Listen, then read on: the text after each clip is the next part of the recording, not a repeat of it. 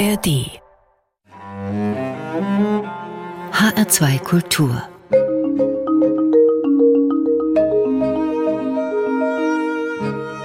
Doppelkopf Heute am Tisch mit Heiko Nickel, Gastgeberin ist Regina Oehler. Vor sechs Jahren, da klang der Plan noch ziemlich verwegen. Und heute ist es fast schon eine Selbstverständlichkeit. Frankfurt hat seine Prioritäten geändert. Frankfurt verändert sich hin zu einer wirklich fahrradfreundlichen Stadt.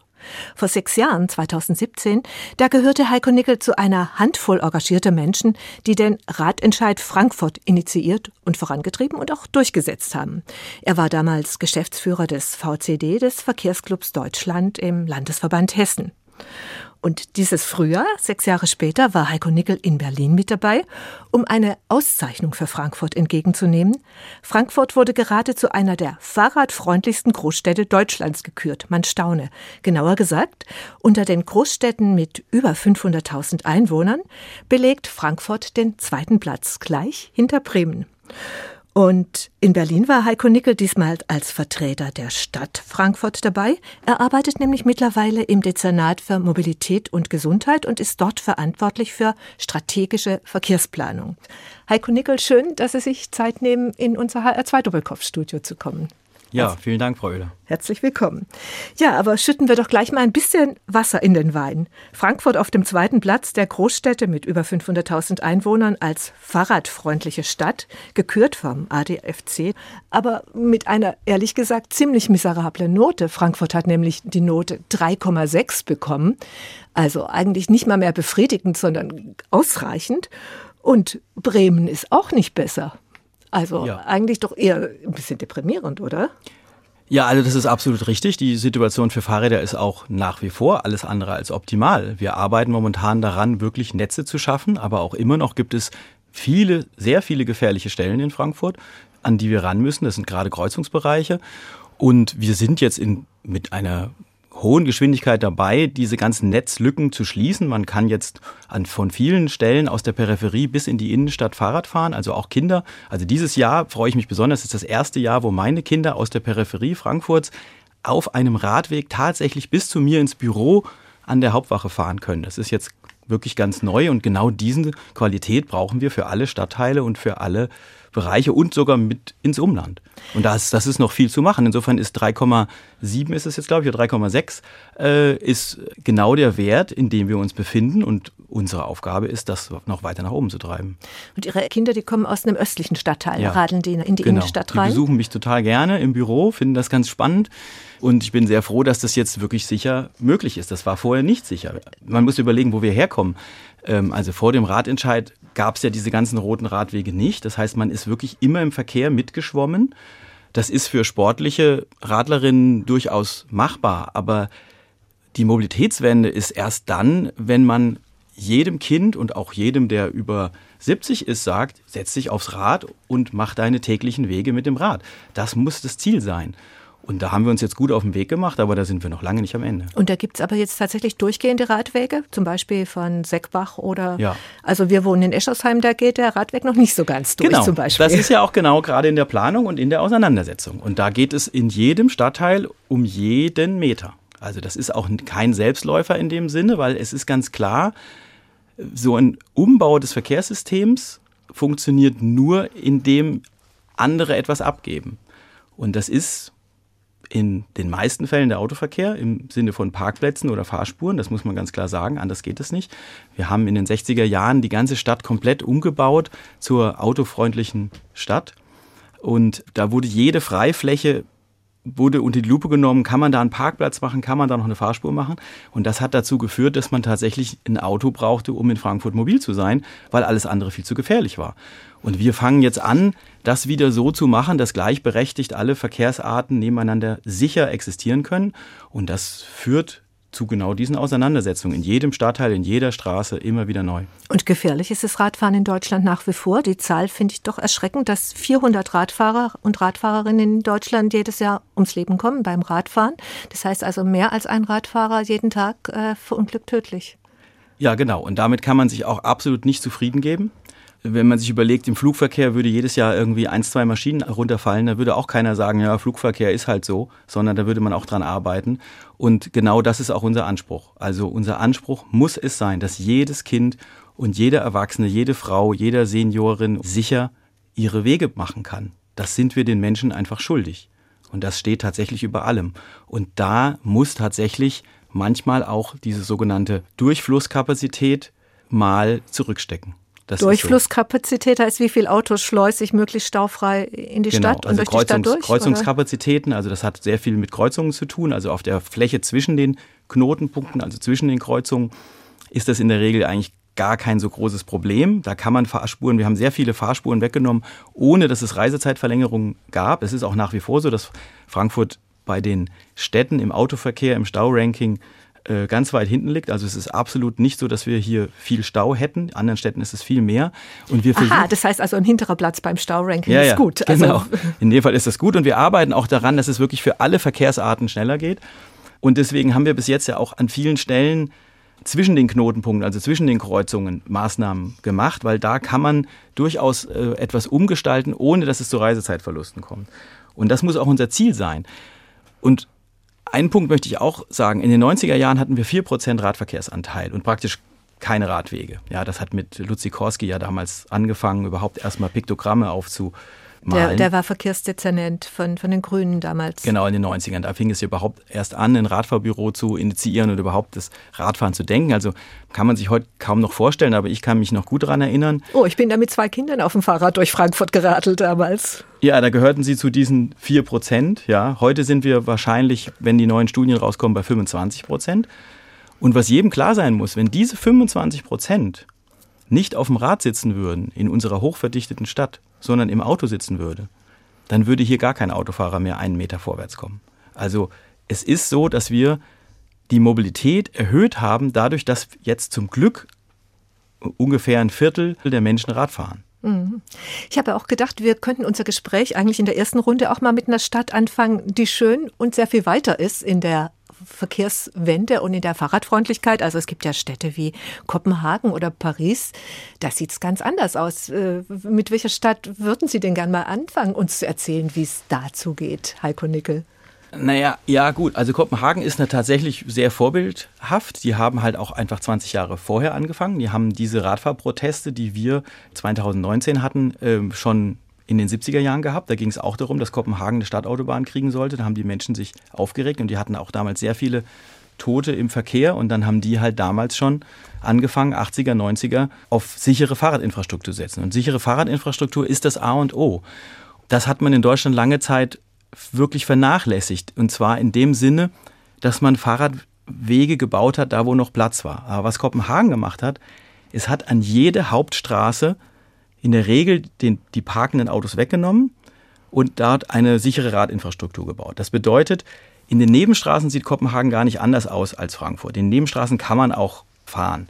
Aber immer wenn man auf eine Hauptstraße kommt in Kopenhagen, hat man eine sichere Radinfrastruktur und die ist auch durchgängig. Und das führt dazu, dass wirklich jede Frau und jeder Mann und jedes Kind sich aufs Rad setzen kann, weil fahr ruhig zu deiner Freundin im anderen Stadtteil, wenn du durch durch Nebenstraßen fährst, ist es ja sowieso relativ sicher. Und wenn du auf eine Hauptstraße kommst, wirst du immer eine sichere Infrastruktur haben und an der Kreuzung immer eine Ampel für dich. Und das heißt, und ich muss als Radfahrerin dann eben auch nicht den Rechtsabbieger wie der, der Teufel das Weihwasser fürchten. Genau, genau. Und das ist, das ist der Schlüssel, diese Sicherheit, äh, dass wirklich dann die Leute auch Rad fahren. Und das ist auch das, was ich in Kopenhagen erlebt habe, als ich ist jetzt schon auch viele Jahre her, also das war noch vor dem Radentscheid in Kopenhagen, einen Freund besucht habe und mit dem Fahrrad reingefahren bin, habe ich richtig gemerkt, wie ich an jeder Kreuzung immer geguckt habe, oh, geht der Radweg weiter äh, und muss ich jetzt rechts einordnen oder muss ich mich links einordnen? Habe ich eine Ampel oder muss ich mit dem Verkehr mitfließen? Und irgendwann habe ich gemerkt, dass die anderen Radfahrer in Kopenhagen mich angeguckt haben, was, macht der hier eigentlich für eine Hektik? Und dann habe ich erst kapiert, natürlich wird der Radweg weitergehen und natürlich wird an jeder Kreuzung für mich irgendeine Lösung gefunden sein, als Radfahrer sicher darüber zu kommen. Und diese Logik hat für mich klar gemacht, wir brauchen in Frankfurt einen Radentscheid, dass es nicht nur für so sportliche Leute gibt, die so wie so ein Fahrradkurier irgendwie das irgendwie schaffen, sondern dass wirklich jeder auch ohne nachzudenken einfach Fahrrad fährt. Und ich war jetzt schon sehr lange nicht mehr in Paris. Ich frage mich immer, wie hat sich die Atmosphäre in Paris geändert, nachdem Paris sein Mobilitätskonzept so radikal verändert hat? Ja, das hat mich auch beeindruckt. Ich war letztes Jahr in Paris. Paris hat es vor allen Dingen geschafft, den Autoverkehr zu reduzieren. Und das ist wirklich auch der Schlüssel, den wir irgendwie auch in Frankfurt hinkriegen müssen. Das habe ich übrigens auch in Mailand erlebt und in Rom. Also Paris hat, zumindest aus meiner Wahrnehmung, so wie ich es letztes Jahr äh, mir angeschaut habe, gar nicht unbedingt so eine super Radinfrastruktur. Also das lässt sich jetzt nicht mit Kopenhagen vergleichen. Die haben da jetzt gar keine großen Bauten. Aber die haben es wirklich geschafft, den Autoverkehr so zu reduzieren auf ein Maß und auf die Hauptstraßen zu bündeln, so dass man in Paris wirklich sehr gern durch die Nebenstraßen mit dem Fahrrad oder zu Fuß gehen kann. Das heißt, es wird dann auch entspannter, das Ganze, oder? Ja, ganz klar. Also das ist auch etwas, äh, was wir sehen müssen. Wir haben ja jetzt ein Konzept in der Innenstadt, das ist 40 km/h, 20 km/h. Also wir haben ja durch den Luftreinhalteplan im Innenstadtbereich verordnet bekommen, 40 km/h zu machen, weil das eine Geschwindigkeit ist, wo die Verbrennungsmotoren am wenigsten Schadstoffe ausstoßen. Und haben jetzt angefangen mit 20 km/h in den ganzen Nebenstraßen im Innenstadtbereich. Die, die, jetzt also nicht mehr Tempo 30 vorzugeben für bestimmte Wohngebiete, genau. sondern Tempo 20 genau, vorzugeben. Genau, das ist Tempo 20, das verkehrsberuhigter Geschäftsbereich. Das machen viele europäische Städte jetzt? Ja, das ist auch eine Sache, die ich mir auch in Frankreich angeguckt hatte vor einigen Jahren. Tempo 20 ist insofern wirklich eine super Geschwindigkeit, weil bei Tempo 30 wird die Radfahrerin immer noch überholt vom Autofahrer. Weil 30 fahren ist ein bisschen schwierig als Fahrrad. Aber bei 20 geben dann wirklich die Radfahrer die Geschwindigkeit vor. Und die Autofahrer bleiben dahinter. Und das führt dazu, dass auch die Fußgänger wieder sich erlauben, die Straße zu betreten und sie zu queren und so, sodass auf diese Weise die Verhältnisse sich kolossal ändern. Das heißt, der Autofahrer ist dann Gast und Fahrrad und Fußgänger geben sozusagen den Lied vor und, und das ist eine ganz andere Atmosphäre. Und dass der Autoverkehr da immer noch durchfahren kann, ist auch sehr wichtig, weil wir werden keine autofreie Innenstadt bekommen. Das brauchen wir auch gar nicht. Die ganzen Handwerker und Dienstleister und, und Lieferungen für die Geschäfte, die müssen ja alle sein. Die sollen auch sein und genau das priorisieren wir ja auch jetzt. Aber die können diese letzte Meile, sage ich jetzt mal, auch mit 20 km/h fahren. Die Durchschnittsgeschwindigkeit in Frankfurt ist sowieso bei äh, 14 km/h in der Rush Hour. Das heißt also, die, die Spitzengeschwindigkeit ist gar nicht entscheidend für einen Verkehrsfluss oder für Wegzeiten. Da ist in der Verkehrsplanung, denkt man da ehrlich gesagt ganz anders. Und wir werden die, die Erreichbarkeit der Innenstadt auch mit Autos eben mit diesem 20 km/h System sogar erhöhen. Und das ist genau unser Ziel. Also Verkehrssicherheit, dann Aufenthaltsqualität, und mehr Grün, aber natürlich Erreichbarkeit für Handwerker und Lieferverkehr. Mhm. Wir werden über viele dieser Punkte noch, noch ausführlicher ja, reden. Ja, ist schon sehr detailreich. Ja, aber interessant finde ich ja auch, dass bei Tempo 20 ich als Fußgängerin rascher über die Straße komme. Das ist ja auch so ein Aspekt. Sie haben mal erzählt bei, bei, bei einer Podiumsdiskussion, wie rasch es früher möglich war, als mhm. Fußgängerin durch Frankfurt durchzulaufen, ja. von Ost nach West oder von Ost in die Innenstadt und wie lange man als Fußgänger jetzt inzwischen braucht, weil man ja ständig an den großen Straßen ja. geblockt wird. Also auch da könnte ich mir vorstellen, vorstellen, dass plötzlich der Fußgängerverkehr anders ins Fließen kommen kann. Definitiv. Also das ist die Anekdote von meiner Oma. Meine Oma hat äh, in der Erlenbacher Straße gewohnt äh, und wo, wo ist die? Die ist äh, am Güntersburg Park und hat an der Galluswarte in der Rechtsanwaltskanzlei äh, gearbeitet und die ist da tatsächlich gelaufen. Das sind bestimmt vier Kilometer. Also es ist einmal quer durch die ganze Stadt diagonal durch. Und sie hat gesagt, das war früher für sie gar kein Problem, zur Arbeit zu laufen, weil sie ist wie wenn man so das Gebirge marschiert oder durch den Taunus einfach kontinuierlich dahin gelaufen. Und äh, nach dem Krieg, als dann die große Motorisierung kam und die Schneisen und so weiter und die Ampeln und man dann an jeder Kreuzung stand, war das de facto nicht mehr möglich, weil der Weg hat sich tatsächlich verdoppelt von der Zeit her und es war auch nicht mehr schön. Und das ist tatsächlich das, was wir verloren haben, auch in der Stadtentwicklung. Also das Auto ist ja ein Phänomen, was wir ja jetzt die letzten 70 Jahre erleben. Aber Städte gibt es ja seit mehreren tausend Jahren. Auch Frankfurt ist ja über 1200 Jahre alt. Das heißt, Städte sind eigentlich immer aus der Logik eines Fußverkehrs oder von aktiver Mobilität gedacht worden. Und der Autoverkehr bremst nicht nur sich selber aus, wenn er im Überfluss da ist, sondern auch alle anderen Verkehrsarten, eben durch die Ampelschaltungen, die notwendig sind, damit es eben sicher ist. Und da müssen wir wieder zurück. Und überall, wo wir Tempo 20 einführen tatsächlich, also in diesem ganzen Innenstadtbereich, da haben wir auch Planungen, können wir die Ampeln abschalten. Sodass tatsächlich es auch für den Autofahrer schneller ist, weil er steht an, auch an keiner Ampel mehr. Er, kann, er muss zwar langsam fahren, aber wie ich schon sagte, die Durchschnittsgeschwindigkeit ist durch die Ampeln sowieso bei 14 km/h. Das heißt also, wenn wir theoretisch allen Autofahrern sagen könnte, Leute, fahrt bitte nur 15 km/h, dann wären sie ja sogar schneller und dafür können wir aber die Ampeln abschalten. Dann wäre es für alle schneller und trotzdem sicher, weil bei 15 km/h würde jetzt auch keine tödlichen Unfälle passieren. Also lange Rede, kurzer Sinn, wir versuchen das im Innenstadtbereich jetzt mal auszurollen äh, und ich bin sehr sicher, dass es tatsächlich eine Win-Win-Situation für alle ist. Klingt sehr spannend. Wir nehmen uns jetzt Zeit für die erste Musik, die Sie sich gewünscht haben, Heiko Nickel. Und die führt zurück in Ihre Jugend. Wir hören nämlich von Simon Garfunkel, The Boxer.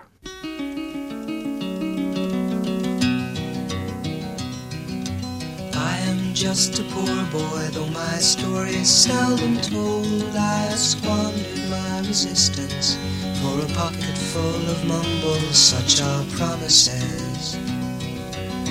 All lies and jest, still a man hears what he wants to hear and disregards the rest.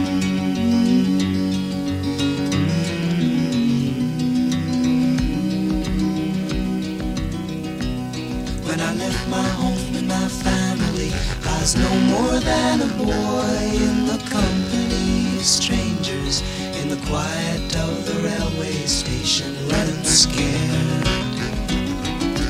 Laying low, seeking out the poorer quarters where the ragged people go, looking for the places only they would know.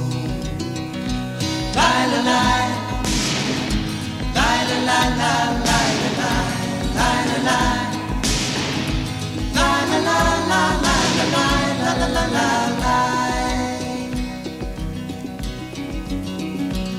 Asking only workmen's wages, I come looking for a job, but I get no offers. Just to come home from the wars on 7th Avenue. Do declare there were times when I was so lonesome I took some comfort there. La la la la la.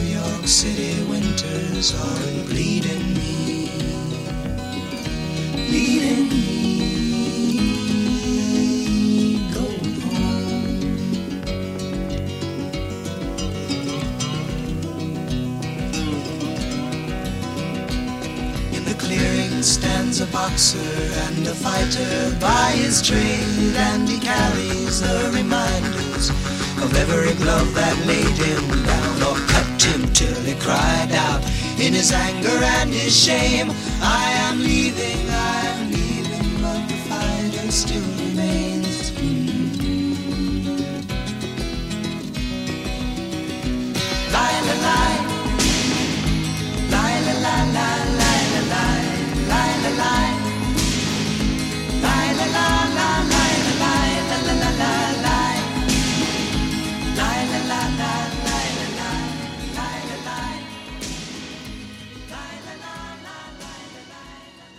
Zu Gast im Doppelkopf in HR2 Kultur ist heute Heiko Nickel, Mobilitätsstratege. Gastgeberin ist Regina Oehler. Den HR2 Doppelkopf gibt's täglich von montags bis freitags in HR2 Kultur und jederzeit in der App der ARD Audiothek. Heiko Nickel, Simon and Garfunkel The Boxer. Warum haben Sie sich dieses Stück für, den, für unseren HR2 Doppelkopf ausgesucht? Ja, das ist äh, ganz witzig. Äh, mich berührt dieses Lied, weil es ja beschreibt, wie jemand sich so durchschlägt äh, als junger Mensch, wenn er aus dem Elternhaus rauskommt. Und ich finde einmal die Melodie sehr schön. Und für mich war das damals Ende der 80er, also als ich Abitur gemacht habe und Anfang 90er, auch sehr ähnlich. Also ich bin dann irgendwann von zu Hause ausgezogen, weil die Situation zu Hause besonders für meine Mutter nicht besonders gut war. Und dann ist sie leider auch kurz danach ums Leben gekommen und mein Großvater ist gestorben, bei dem ich auch ein bisschen aufgewachsen bin, so dass ich mich da unheimlich allein gefühlt habe in dieser Zeit. Und wie da Paul Simon in diesem Lied beschreibt, wie man sich so durchkämpft mit mit irgendwelchen Jobs, ja, um dann halt Geld zu verdienen und irgendwie die Wohnung zu halten. Das berührt mich einfach und äh, deswegen habe ich mir dieses Lied ausgesucht, weil das irgendwie, das begleitet mich auch irgendwie mein ganzes Leben. Sie sind Frankfurter, Sie sind 1969 in Frankfurt geboren und Sie sind dann auch erstmal in Frankfurt geblieben. Sie haben sich nämlich dazu entschieden, in Frankfurt zu studieren an der Uni und Sie haben Geografie und Biologie studiert. Was wollten Sie damals wissen? Was hat Sie dazu getrieben, dieses Studium zu machen? Ja, also in der Tat habe ich äh, aus reinem Interesse am Studium dieses, diesen Fachbereich belegt. Also weil ich tatsächlich wissen wollte, wie Goethe es sagt, was die Welt im Innersten zusammenhält. Also Biologie ist ja die Lehre des Lebens und die Geografie eben die Beschreibung der Erde. Und genau diese Kombination ist eine unheimlich wertvolle Geschichte. Also diese Zeit äh, an der Uni hat mich unheimlich erfüllt und auch nochmal auch an der ein herzliches Dankeschön an meinen Prof, Professor Fleißner, der mich auch in dieser schweren Zeit, wo ja eben diese Schicksalsschläge waren, mich unheimlich gut unterstützt hat. Das muss ich auch sagen. Also die Uni war für mich eine echte Heimat im Forschenden. Also ich bin wirklich ganz aufgegangen in dieses Forschen und in dieses Wissen aggregieren. Und aus diesem Wissen merke ich, kann ich auch nach wie vor schöpfen, weil auch das, was wir hier in Frankfurt machen, jedes CO2, was wir hier einsparen, jede Veränderung an der Oberfläche ist letztlich Teil dieses, dieser ganzen Geologie, die wir hier auf der Erde seit viereinhalb Milliarden Jahren haben. Und lässt sich so auch einordnen. Und diese Mechanismen, das ist einfach ganz fantastisch. Und diese Dringlichkeit, die war damals natürlich schon da, dass, dass wir unser, unsere Konsumgesellschaft verändern müssen, dass wir unser Konsumverhalten ändern müssen, dass wir unsere Energieverschwendung verändern müssen. Als Sie angefangen haben zu studieren äh, in Frankfurt, da war gerade die Klimakonferenz von Rio 1990. Und ja. Sie haben auch mal gesagt, wir wussten damals schon alles. Es ist keine Überraschung, was uns jetzt gerade eben mit der Klimakatastrophe äh, Nein, genau. trifft. Also es ist in der Tat so und das ist auch was, was mich ein bisschen dystopisch auch stimmt. Die Klimakonferenz von Rio wurde von den damaligen Wissenschaftlerinnen in den 80er Jahren zehn Jahre vorbereitet. Das heißt, diese ganzen Erkenntnisse sind in den 80er Jahren da gewesen. Also wir wissen genau, was alles passieren wird. Wir kennen die Kipppunkte, wir wissen die Methanemissionen, wir wissen die Auftauen des Permafrostes, Abschmelzen der Polkappen. All diese Zusammenhänge in diesem CO2-Haushalt sind wissenschaftliches Faktum seit 70er, 80er Jahre und haben dazu geführt, dass die Wissenschaftler und Wissenschaftlerinnen 1990 diese Klimakonferenz von Rio gemacht haben, wo das dargelegt wurde. Wenn wir so weitermachen, werden wir unsere Atmosphäre an die Wand fahren. Das ist Fakt seit 1990. Und die Techniken das nicht zu tun haben wir ja alle, und zwar auch schon seit 1990. Es gibt Photovoltaikanlagen.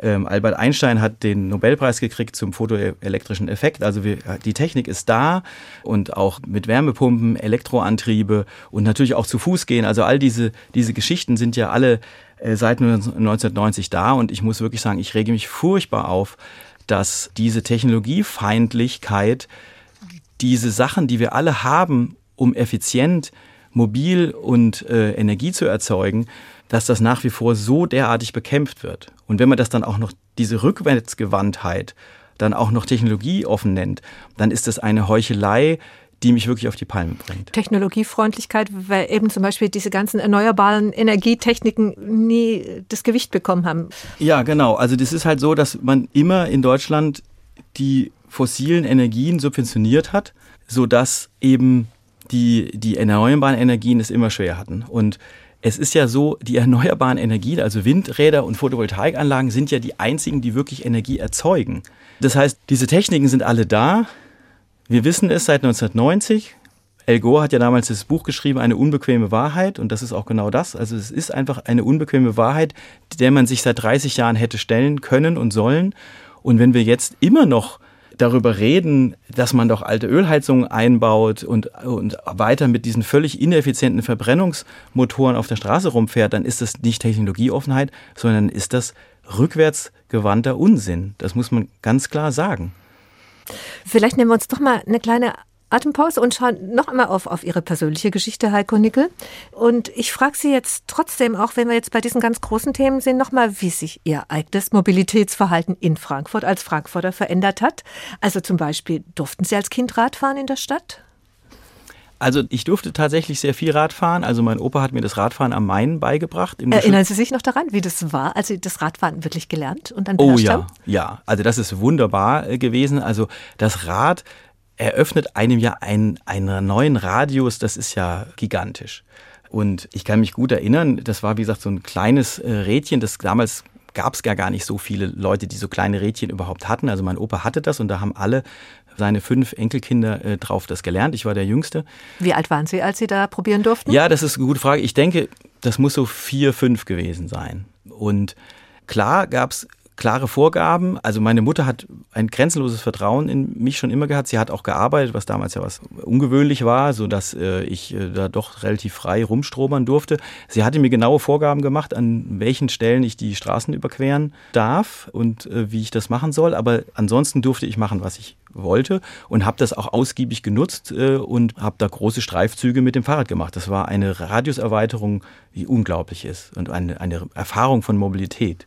Und das habe ich mir bis heute erhalten. Also bin dann auch immer Fahrrad gefahren in Frankfurt, auch zur Uni, habe auch sehr viele gefährliche Situationen erlebt. Ich bin dann zum Beispiel ja immer über am Hauptbahnhof vorbei, über die Friedensbrücke zum Hauptbahnhof an die Uni und bin immer diese Kurve am Hauptbahnhof gefahren.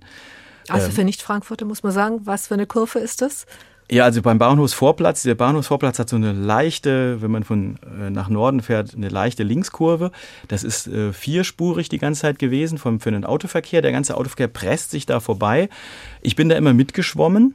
Und als ich jetzt letztes Jahr äh, dort gefahren bin und es war ein Fahrradstreifen dort, ein sicherer Fahrradstreifen, also mir sind tatsächlich wirklich die Tränen gekommen, dass man endlich sicher da vorbeikommt. Und mir ist im Grunde auch klar geworden, was für ein Wahnsinn ich seit den 90er Jahren an dieser Stelle betrieben habe, dass ich da immer durchgekommen bin. Und ich danke wirklich Gott, dass ich das überlebt habe, weil es im Grunde eine völlig absurde Verkehrsführung ist für Fuß- und Radverkehr. Und dass wir das jetzt auch da an dieser Stelle, zumindest jetzt provisorisch, das ist ja erstmal so Baustellenbereich, weil da wird ja alles auf links gedreht und total umgebaut, aber dass das jetzt gemacht ist, ist wirklich wichtig. Ja, und es geht weiter. Es gibt für Frankfurt den Masterplan Mobilität, den Sie wesentlich mit äh, und koordiniert haben, Heiko Nickel. Das Ganze beruht auch auf, mit auch auf Vorgaben der Europäischen Union. Also jede Stadt sollte eigentlich ein Konzept für Sustainable Urban Mobility, also für nachhaltige städtische Mobilität entwickeln. Äh, Frankfurt ist da ganz gut mit dabei. Ich glaube, das steht da sehr gut da im Vergleich der, der europäischen Städte. Und Sie sagen, mit diesem Masterplan, Heiko Nickel, wird Frankfurt eine komplett andere Stadt. Ja, das ist zumindest das Ziel. Im Grunde ist der Masterplan natürlich jetzt erstmal ein Stück Papier. Wie wir das jetzt mit Leben füllen, das muss die ganze Stadtgesellschaft nachher gemeinsam als große Anstrengung schaffen. Das ist ganz klar. Der Masterplan Mobilität ist insofern revolutionär, als dass er erstmalig von einer anderen Denke ausgeht. Die ganzen Gesamtverkehrspläne, die wir vorher hatten, sind immer verkehrsorientiert gedacht. Also das heißt, wir haben Autoverkehre, wir haben auch ÖPNV, Bus und Bahn und wir haben auch Fußgängerverkehre und wie tun wir die irgendwie weiterentwickeln. Das war die Denke der letzten äh, Gesamtverkehrspläne. Der Masterplan Mobilität macht einen komplett oder hat einen komplett anderen Ansatz gehabt. Man hat bei den Bedürfnissen der Bürgerinnen und Bürger angesetzt, weil die Bedürfnisse der Bürgerinnen und Bürger ist nicht Auto zu fahren oder Rad zu fahren oder zu Fuß zu sein, sondern das Bedürfnis der Bürgerinnen ist zum Beispiel, meine Kinder sollen sicher zur Schule kommen oder ich muss zur Baustelle fahren.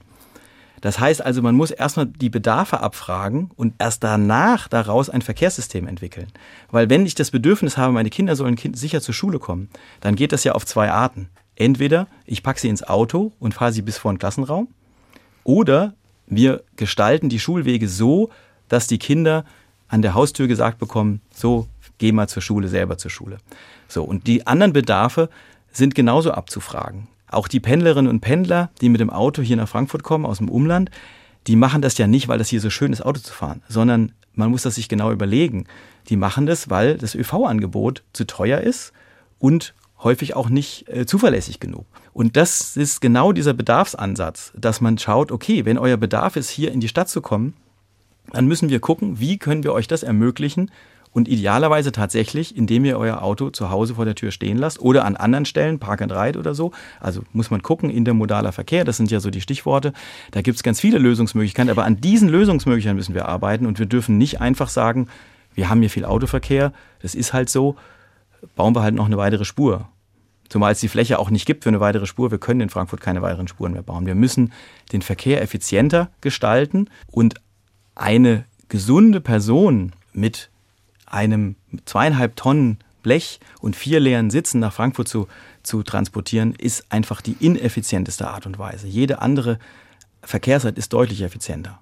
Ja, und was sich hinter dem Stichwort intermodal verbirgt, darüber werden wir gleich noch ein bisschen reden.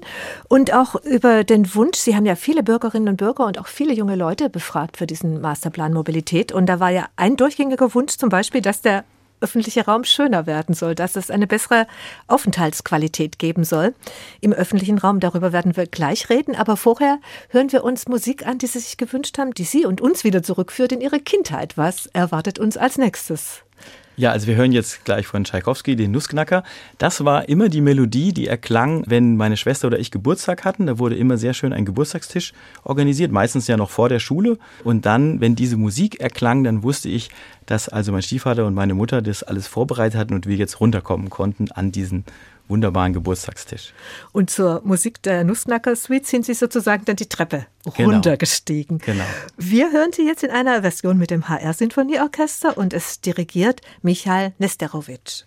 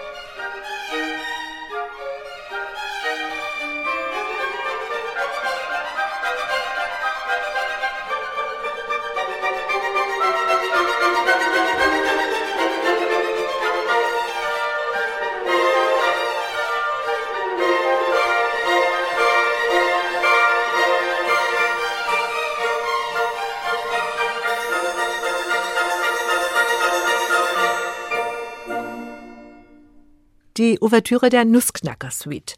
Sie hören den Doppelkopf in HR2 Kultur, heute mit Heiko Nickel, der den Ratentscheid Frankfurt wesentlich mit initiiert hat und seit anderthalb Jahren für die Stadt Frankfurt arbeitet. Er ist verantwortlich für strategische Verkehrsplanung im Dezernat für Mobilität und Gesundheit.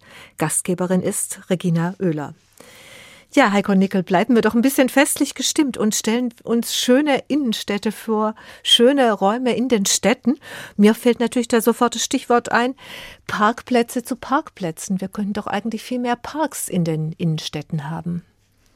Ja, definitiv. Also Frankfurt weg ist in den letzten Jahren pro Jahr um 10.000 Leute gewachsen. Alle zehn Jahre quasi um eine Großstadt dazu. Und diese Nachverdichtung sehen wir überall. Also das heißt, die Belastung unserer Parks äh, und auch des Mainufers und des Grüngürtels ist ungeheuer hoch. Deswegen müssen wir dies auch schützen. Das ist, und das ist das große Fund von Frankfurt als lebenswerte Stadt. Deswegen kommen die Leute hierher. Und das müssen wir weiter ausbauen. Und dazu gehört zum Beispiel auch ganz klar, dass wir das Mainufer den Menschen zurückgeben als Freifläche und als Lebensader, das, was, was es ja auch immer war. Äh, das Mainufer war ja damals ein Fischerplatz, damals war die Dippemess ja auch am Mainufer, also äh, vor vielen, vielen, vielen Jahren. Und die Menschen drängt es auch wieder ans Wasser. Und die Klimaanpassung erfordert das auch, dass wir Kaltluftschneisen machen, dass wir Erfrischungszonen haben. Also da führt kein Weg vorbei. Und Platz gäbe schon, wenn man sich vorstellt, die Parkplätze in den Wohnquartieren, wenn tatsächlich da statt Autos Bäume wären oder, oder Wiesenflächen wären oder äh, eine Pingpongplatte für die Nachbarschaft. Naja gut, das, da wären dann vielleicht äh, andere Geräusche, aber man darf auch nicht vergessen, wie laut der Autoverkehr auch in den Nebenstraßen immer noch ist. Ja, also definitiv. Also die Fläche, die unter diesen Autos ist, die ist schon enorm. Also wenn man sich überlegt, wir haben Jetzt komme ich wieder mit Zahlen. Also es sind ungefähr 300.000 Autos, die von außerhalb nach Frankfurt reinfahren. Tag für Tag. Tag für Tag. Und äh, diese, das sind ja, es sind ja dann drei Millionen Quadratmeter, von denen wir dann sprechen äh, die da belegt sind. Und dazu kommen, wir haben in Frankfurt ein Pkw. Also Sie rechnen zehn Quadratmeter pro Ja, Auto. genau, wenn man da mal zehn Quadratmeter rechnet. Und das Gleiche ist, auch die Frankfurter haben sehr viele Autos, muss man ganz klar sagen. Die, also ungefähr die Hälfte der, der Autos in Frankfurt hat einen eigenen Stellplatz. Die Frage ist nur, ob das Auto wirklich da steht, weil das sind häufig Garagen, da steht alles Mögliche drin, aber nicht das Auto. Das heißt, auch da müssen wir wieder hin, dass die Autos wieder in die Garagen kommen, auf die Stellplätze. Das ist, wie gesagt, für die Hälfte der Autos wäre das der Fall. Das wäre schon eine Riesenentlastung, wenn man das mal hinbekäme. Und ansonsten müssen wir durch Carsharing und so weiter auch klar machen, dass die Leute wenn sie ein Auto nicht täglich brauchen, wie das Handwerker und Handwerkerinnen natürlich tun, dass man das Auto abschafft tatsächlich und wenn man in Urlaub fährt, entweder gleich mit der Bahn fährt und sich dann vor Ort von mir aus noch ein Auto leiht oder ähm, sich dann eben für den Urlaub oder für die Mobilitätsbedarfe, die man eben hat, wenn man ins Umland fährt, sich dann ein Carsharing-Auto holt. Also da müssen wir in jedem Fall hin. Die Autos stehen im Schnitt 23,5 Stunden rum. Also ein Auto wird nur eine halbe Stunde bewegt und, und den Rest der Zeit steht es rum. Das ist hochgradig ineffizient. Und, und, Sie haben aber ohnehin, habe ich mir bei Ihnen auch mal die Zahl gemerkt, dass sowieso nur jeder zweite Frankfurter überhaupt ein Auto ja, hat. Ja, genau, die Haushalte. Also die, nur jeder zweite Haushalt in Frankfurt hat überhaupt ein Auto. Also die Frankfurter selber sind schon sind schon mehrheitlich mit dem sogenannten Umweltverbund unterwegs, also zu Fuß, ÖV oder Rad und nur zu einem kleinen Teil mit dem Auto, während das Umland mehrheitlich mit dem Auto hier reinkommt. Aber, muss ich auch gleich hinterher schieben, wenn die Frankfurterinnen und Frankfurter ins Umland fahren, fahren sie auch mehrheitlich mit dem Auto und zwar mit dem gleichen Modalsplit. Das heißt, man sieht, die Frankfurter sind nicht die besseren Menschen in dem Fall, sondern es ist einfach an dieser Stadtgrenze scheint irgendwas nicht zu funktionieren. Also diese Fahrt ins Umland von den Frankfurtern wird mit dem Auto gemacht und umgekehrt auch. Also wir müssen diese Frankfurt-Umland-Beziehung müssen wir intermodal, modern auf ein neues Niveau bringen. Und ich glaube, dass wir es schaffen können, mit der Region gemeinsam. Und da müssen wir vielleicht doch mal dieses, dieses Wort intermodal nochmal auflösen. Klar, eigentlich verbirgt sich ja nur darunter, dass, dass jeder sich auf verschiedene Arten bewegt, verschiedene Modi des Fortbewegens hat. Also mal fahre ich mit dem Fahrrad, mal fahre ich mit der U-Bahn, mal fahre ich persönlich mit Carsharing mit dem Auto oder habe ich kenne natürlich auch viele Menschen, die aus guten Gründen ein eigenes Auto haben und mit dem Auto fahren. Also jeder hat im Laufe des Tages, im Laufe der, des Jahres viele unterschiedliche Rollen im ja. Verkehrssystem. Ja, also der Schlüssel zur Verkehrswende ist nicht, dass jemand, der heute jede Fahrt mit dem Auto macht, ab morgen jede Fahrt mit, zu Fuß oder mit dem Fahrrad macht. Der Schlüssel ist, dass jeder sich doch überlegt morgens, was ist das effiziente Verkehrsmittel für das, was ich gerade mache. Und wenn ich irgendwie mit zwei Personen bei Regenwetter unterwegs bin und ich muss nachher noch den, den Einkauf machen, dann ist das Auto sicher ein gutes Verkehrsmittel dafür. Aber das mache ich ja nicht jeden Tag. Das heißt, wenn ich an einem Tag bei gutem Wetter außer mir selbst nichts transportiere und es ist auch noch eine Strecke, wo vielleicht ein Radweg ist oder ein ÖPNV, dann ist das Auto die falsche Wahl. Das heißt also, wir müssen wirklich dahin kommen, dass die Leute in dem Sinne intermodal, multimodal denken, also sich überlegen, was ist für das jetzige Verkehrs, für das jetzige Mobilitätsbedürfnis das richtige Verkehrsmittel. Und das ist dann, wenn man so denkt, in den seltensten Fällen das Auto. Das kann es mal sein, aber ist es in der Innenstadt, wenn ich, wie gesagt, mit gesunden Beinen äh, unterwegs bin, ist es es in der Regel nicht. Mhm. Und dann haben wir eben zwei große Probleme. Einmal, dass es eben im ländlichen Raum tatsächlich eigentlich für alle Verkehrsmittel, außer fürs Auto, glaube ich, nicht wirklich gute Strukturen gibt. Und dann kommt noch das zweite Problem, dass ein Verkehrsmittel, nämlich die Bahn, inzwischen ja auch nicht überraschend, aber einfach in, in massivster Krise ist. Ja, also man hat halt wirklich die letzten Jahre in die falsche Infrastruktur ähm, investiert, muss man ganz klar sagen. Die Bahn ist bewusst runtergeritten worden von den Verkehrsministern der letzten Jahre. Und ich muss leider auch sagen, jetzt ist, haben wir wieder diese Situation, dass wir den Autobahnbau jetzt wieder priorisieren wollen. Da gibt es ja jetzt so eine Liste vorgelegt worden, wo also Milliarden allein in Hessen in diese Struktur äh, gelegt werden, womit wir ganz klar falsche Infrastruktur weiter zementieren. Und wenn wir die Leute effizient unterwegs sein lassen, dann ist es eben, wie gesagt, nicht das Auto, sondern ist es die Schiene und dann ist es der öffentliche Verkehr. Das ist einfach so. Und dann muss man in dieses Verkehrsmittel auch investieren. Und wir müssen weg auch von dieser Gratis-Mentalität beim Autoverkehr. Der Autoverkehr trägt seine Kosten überhaupt nicht, in der kommunalen Rechnung gar nicht. Es ist völlig klar, dass diese Brücken, die wir haben, die sind in Frankfurt alle äh, marode, müssen alle saniert werden. Die sind nicht runter, weil da so viele Fußgänger drüber fahren oder Fahrradfahrer drüber fahren. Also wenn Fahrradfahrer und Fußgänger über eine, über eine Brücke fahren, dann halten die Brücken ewig. Aber durch den immer schwerer werdenden Autoverkehr und Lkw-Verkehr wird so eine Brücke nach 30, 40 Jahren völlig runtergefahren.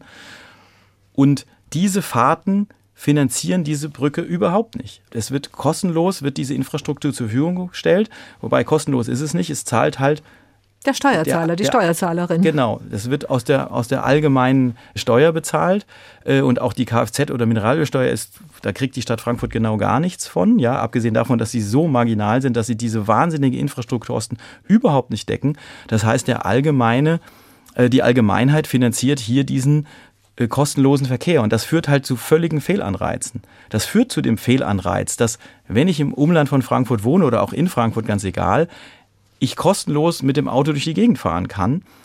Während für den ÖPNV muss ich eine Tageskarte zahlen. Und das Auto habe ich halt auch mal gekauft und es war auch nicht unbedingt billig.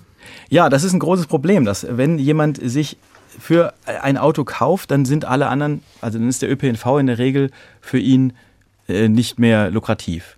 Und das ist tatsächlich etwas, wo wir irgendwie rauskommen müssen. Wir müssen die Kosten, die der Autoverkehr verursacht für die Städte, müssen wir streckenbezogen umlegen, sodass jeder sich immer jederzeit entscheiden kann, okay, heute nehme ich das Auto äh, und zahle dafür auch meinen Beitrag an die Infrastruktur und lasse mir das nicht von der Allgemeinheit bezahlen. Und heute fahre ich mit dem ÖV und bezahle da natürlich auch mein Tagesticket und tue damit meinen Beitrag leisten für diese Infrastruktur.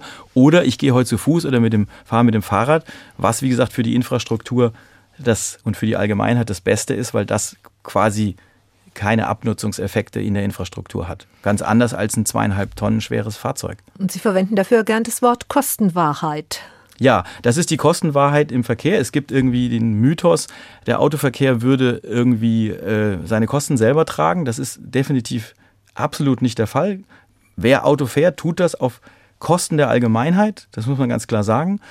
Und das ist jetzt auch gar nicht bös gemeint. Ähm, der Autoverkehr hat natürlich trotzdem oder der Kfz-Verkehr seine Bedeutung. Sie haben auch ein Auto, muss man dazu sagen, weil dann immer gleich diese Verteufelungsunterstellungen kommen. Äh, ja.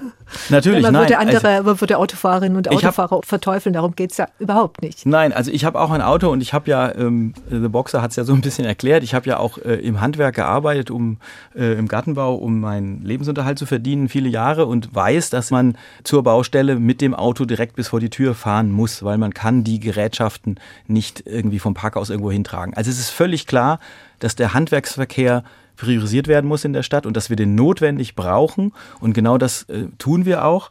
Aber dass eben dieses ich hole jetzt Brötchen, das muss ich, kann ich, brauche ich nicht mit dem Auto machen. Oder auch zum Arbeitsplatz fahren, wenn ich einen reinen Dienstleistungsarbeitsplatz habe, einen Büroarbeitsplatz, muss ich nicht zweieinhalb Tonnen Stahl mit mir rumtragen. Das kann ich auch effizienter machen. Und da müssen wir hin. Und das bedeutet, da muss man bei der Kostenstruktur ansetzen. Weil wenn es kostenlos ist, die Infrastruktur mit dem Auto hier zu benutzen, dann ist der Anreiz, es auch zu tun, also der Fehlanreiz, selbst dann, wenn ich eben gar nicht Handwerker bin, sondern nichts transportiere und gesunde Beine habe, äh, einfach zu groß. Und wir können es uns auch auf lange Sicht nicht mehr leisten. Also es ist so, dass wir jetzt wirklich gucken müssen, wie wir die Infrastruktur finanzieren hier in Frankfurt und wir jetzt aus anderen Haushalten Gelder nehmen müssen, um diese Infrastruktur zu finanzieren. Und das ist auch nicht sozial muss man ganz klar sagen. Weil wenn man sich die soziale Struktur anguckt von den Leuten, die im ÖV sitzen und den Leuten, die im Auto sitzen, muss man auch klar sagen, dass hier die Gelder der Allgemeinheit, die in Frankfurt mehrheitlich ÖPNV und Fahrrad fährt, verwendet wird, um eine besser verdienende Mehrheit ein kostenloses Fahren zu ermöglichen. Das ist absolut unsozial. Ja, und es macht die Städte nicht wirklich lebenswerter, dieser, dieser Verkehr. Also man kann Nein. sich gar nicht vorstellen, wie, wie Frankfurt wäre, wenn ja auf diesen riesen Verkehrsachsen kein individueller Pkw-Verkehr mehr fließen würde. Ja, also im Innenstadtbereich kann man es ja schon ein bisschen sehen. Also das Ziel ist tatsächlich, dass der ganze Autoverkehr so geführt wird, auch mit einem neuen Leitsystem, äh, was jetzt installiert wird, dass man am Ende sozusagen in ein Parkhaus fährt. So. Und dass also der ganze Innenstadtbereich zumindest wirklich für Handwerker und Lieferdienste und so weiter äh, vorbehalten ist und natürlich auch für Behinderte und Feuerwehr und all diese Dinge. Das ist völlig klar, dass diese Leute immer fahren können, aber eben der andere Verkehr deutlich reduziert wird und dass diese oberirdischen Parkplätze auf diese Weise auch deutlich reduziert werden, damit eben auch Raum für Aufenthaltsqualität da ist und für eben diese Lieferzonen und für all das, was wir oberirdisch brauchen. Äh, das ist jetzt dieser Transformationsprozess, in dem wir sind. Und Vielleicht noch eine Sache. Ich war äh, auf dem Kongress der Handelsimmobilien in Berlin und dort gab es eine ganz interessante Grafik, was die Leute sich von den Innenstädten wünschen. Und da war auf der linken Seite, also das, was die Leute am wenigsten brauchen, angegeben haben, waren Parkplätze, Parkmöglichkeiten. Und die Leute erwarten mittlerweile auch, das ist auch ein Generationsthema, also bei den unter 25-Jährigen war also dieses, ich suche Parkplätze in der Innenstadt gar nicht mehr auf der Achse drauf. Das, das gab es gar nicht, diese Meldung. Und bei den über 50-Jährigen war es aber auch das geringste und kein Vergleich zu Aufenthaltsqualität. Das heißt, alle Menschen, und das haben wir auch beim Masterplan Mobilität erlebt, wir haben ja eine riesige Befragung gemacht. Bei den Schülern ist die Sache völlig klar, äh, was die sich wünschen. Aber auch in der Gesamtbevölkerung, wenn man das sieht, waren die Aussagen überall Aufenthaltsqualität, mehr Grün und weniger Autoparkplätze. Das muss man ganz klar sagen. Das ist das Ergebnis der großen Bürgerbeteiligung im Masterplan Mobilität. Tja, und der wird jetzt umgesetzt, hoffentlich. Ja, also die Umsetzung ist tatsächlich eine Aufgabe von den ganzen demokratischen Prozessen, die wir haben, also den Ortsbeiräten, der Stadtverordnetenversammlung und dem ganzen Magistrat. Und das wird nicht einfach werden, das ist ganz klar, weil der Status quo muss sich ja irgendwie immer nicht rechtfertigen und die Änderung die Änderung in so ein stabiles System zu bringen, ist extrem schwer. Und in diesem Auseinandersetzungsprozess sind wir ja auch gerade. Und das wird eine Herausforderung sein, keine Frage. Heiko Nickel, Sie sind leidenschaftlicher Radfahrer. Gehen Sie auch gerne zu Fuß? Ja, also ich gehe sehr viel zu Fuß. Also gerade jetzt, wo ich das Büro in der Innenstadt habe, gehe ich fast nur noch zu Fuß, weil also das ist wirklich auch eine riesige Qualität an Frankfurt im Vergleich zu anderen größeren Städten. Man kann in Frankfurt alles zu Fuß machen. Wenn man sich ein bisschen Zeit nimmt, und das wollen wir ja eigentlich auch, also das ist auch ein Entschleunigungsprozess, wenn man sagt, dann kann man eigentlich alle Wege in Frankfurt zu Fuß machen. Und deswegen ist das Fußverkehrskonzept im Masterplan Mobilität auch ein ganz großer Schlüssel, dass wir das umsetzen, dass wir wirklich den Leuten Achsen geben, wo man gut und gerne zu Fuß geht. Dazu gehört auch, dass die Gehwege frei sind, denn auch der Autofahrer will ja nebeneinander sitzen und sich unterhalten, wenn er denn jemanden dabei hat. Äh, und genauso muss man auch nebeneinander gehen durch die Stadt gehen können. Und dazu gehören freie Gehwege. Wir werden auch ein Fußwegnetz definieren, wo man wirklich gut und möglichst mit vielen grünen Achsen äh, in der Stadt sich bewegen kann. Und da werden Sie wieder so schnell wie Ihre Großmutter mal war. ja, das wäre das Ziel. Da würde sich meine Großmutter sicher auch sehr freuen, die nie ein Auto besessen hat, auch keinen Führerschein. Also beide Großeltern hatten keinen Führerschein und logischerweise auch kein Auto. Äh, das denke ich auch. Also das wäre tatsächlich wieder das Ziel, die Gehweggeschwindigkeit zu erreichen, die meine Großmutter damals hatte vor dem Krieg auf dem Weg vom Güntersburg Park zur Galluswarte. Heiko Nickel, unser Doppelkopfgespräch endet aber trotzdem mit einer Hymne ans Fahrrad. Was erwartet uns zum Schluss?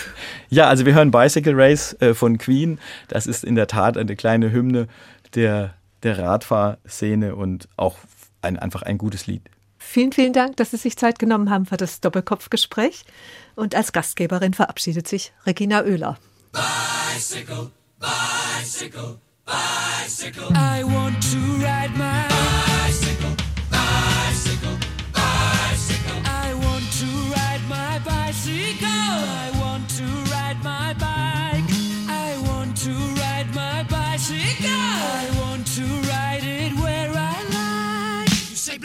say white, you say bar, I say bite, you say shark, I say him and Jaws was never my scene, and I don't like Star Wars. You say Rose, I say Royce, you say God, give me a choice. You say Lord, I say Christ,